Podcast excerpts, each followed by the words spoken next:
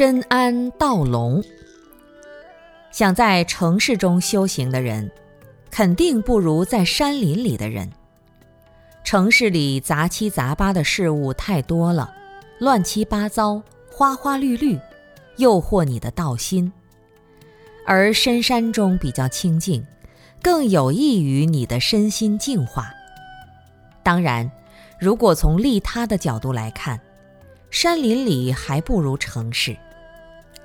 城市里的很多人更苦、更急，更需要有认识思想、摆脱思想束缚、进行自由创造的教学关照体系来滋润他们。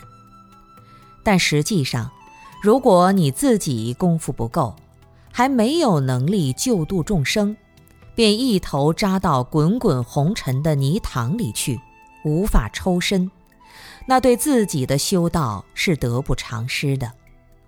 因此，在静修的过程中，选择清净的道场，更加有利于身心安顿。而当你想要利他度众的时候，则可以选择人口比较稠密的地方。总之，没有哪个环境一定是最好的。关键要看那里是否符合你自身的情况。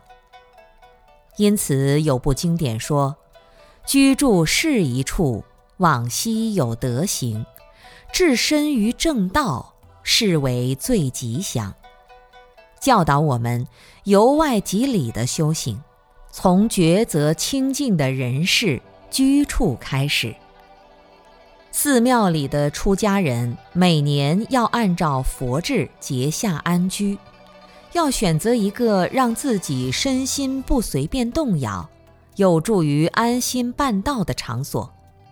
身安则道隆，这对于修行是很有帮助的。